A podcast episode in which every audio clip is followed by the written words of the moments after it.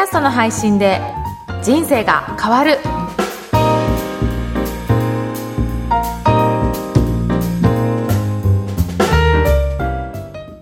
こんにちは、小ラボの岡田です。こんにちは上田です岡田さん今日もよろしくお願いしますよろしくお願いします。今日のテーマは何でしょうか？今日はですね、はいポッドキャストのアプリをもっと活用していただきたいなと思って、はいそのアプリの活用術についてお伝えしようと思います。はいはい。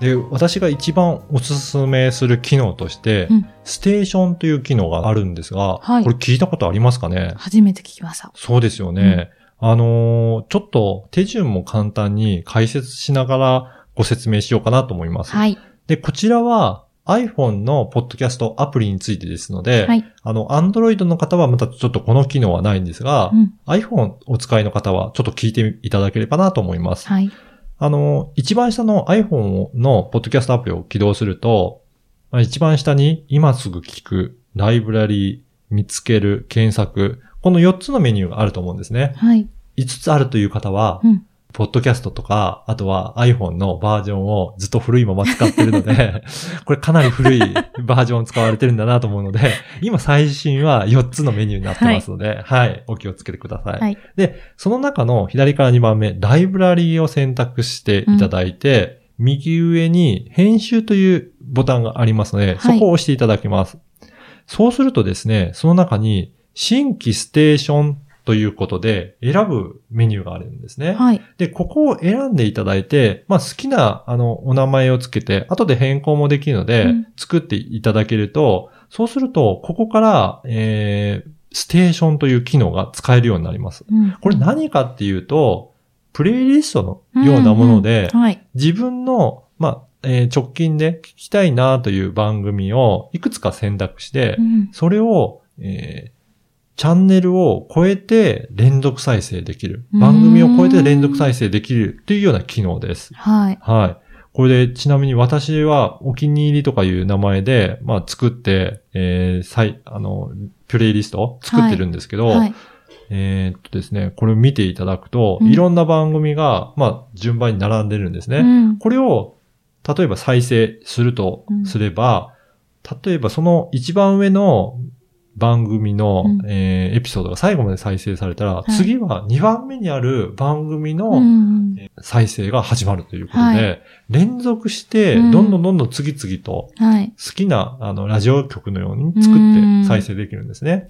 うん。で、この再生順も、古いものから再生するとか、はい。新しいものから再生するという、えー番組ごとの設定も細かくできますし、へー。番組ごとにまとめなくて、本当に時系列ではい。再生したい場合は、そのように設定もできるので、うん。本当に細かい設定ができて、はい。ポッドキャストをもう長時間楽しむ方は、はい。すごくおすすめの機能となります。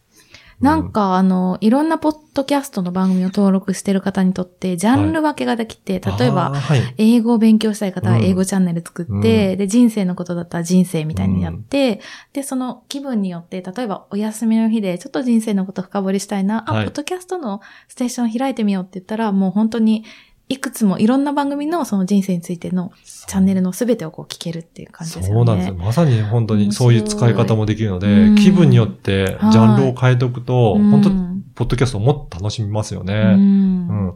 これで、ポッドキャストのいいところは、Wi-Fi のある環境で全てダウンロードしておけるので、うんそうすると繋がってない、外で行ってる時にも、こういった連続再生できるようになりますので、うんで、普段だったら、まあ、チャンネルのはい再生が終わったら、うん次何にしようかなって、また一から選べると思うんですが、うんそれをする手間も省けるので、うん本当にずーっと聞いていられるという、そんな状態できますね。あー本当オリジナルのラジオ局、ステーションができるような感覚ですね。そうですね。ぜひ、この機能を使ってない方多いと思うので、ちょっと使ってみてください。で、もしやり方わからないという方いらっしゃれば、はい。声ラボのホームページからお問い合わせいただいても、説明させていただきますので、ぜひ気軽にお問い合わせください。丁寧。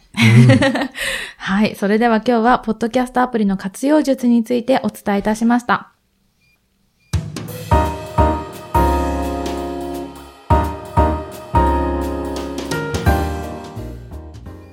続いてはおすすめのポッドキャストのコーナーです。今回ご紹介する番組は何でしょうか？はい。今回は鈴木敏夫のジブリ汗まみれについてご紹介したいと思います。はい。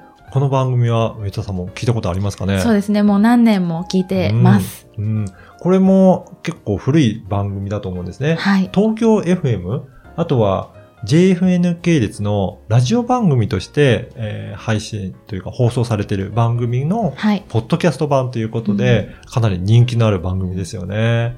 うん。主にこれ、鈴木敏夫さんがはい。ゲストの方と対談するような、まあインタビュー形式の番組になっていますよね。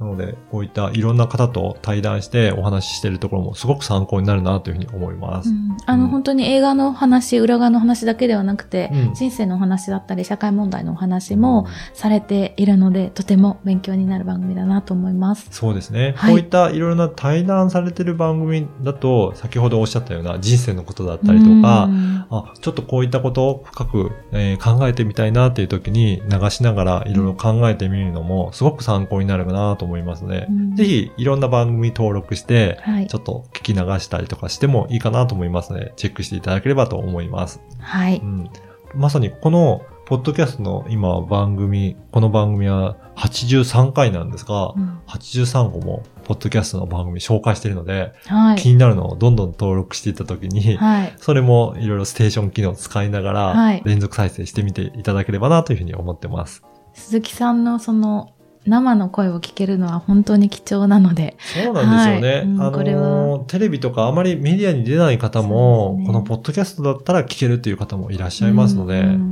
ぜひそういった方、ファンの方、聞いていただければなと思いますね。はい。うんそれでは今日は鈴木敏夫のジブリ汗まみれについてご紹介いたしました。この番組のご感想、ご質問はツイッターでも受け付けています。ハッシュタグ、ポッドキャスト人生でツイートお願いいたします。それでは岡田さんありがとうございました。ありがとうございました。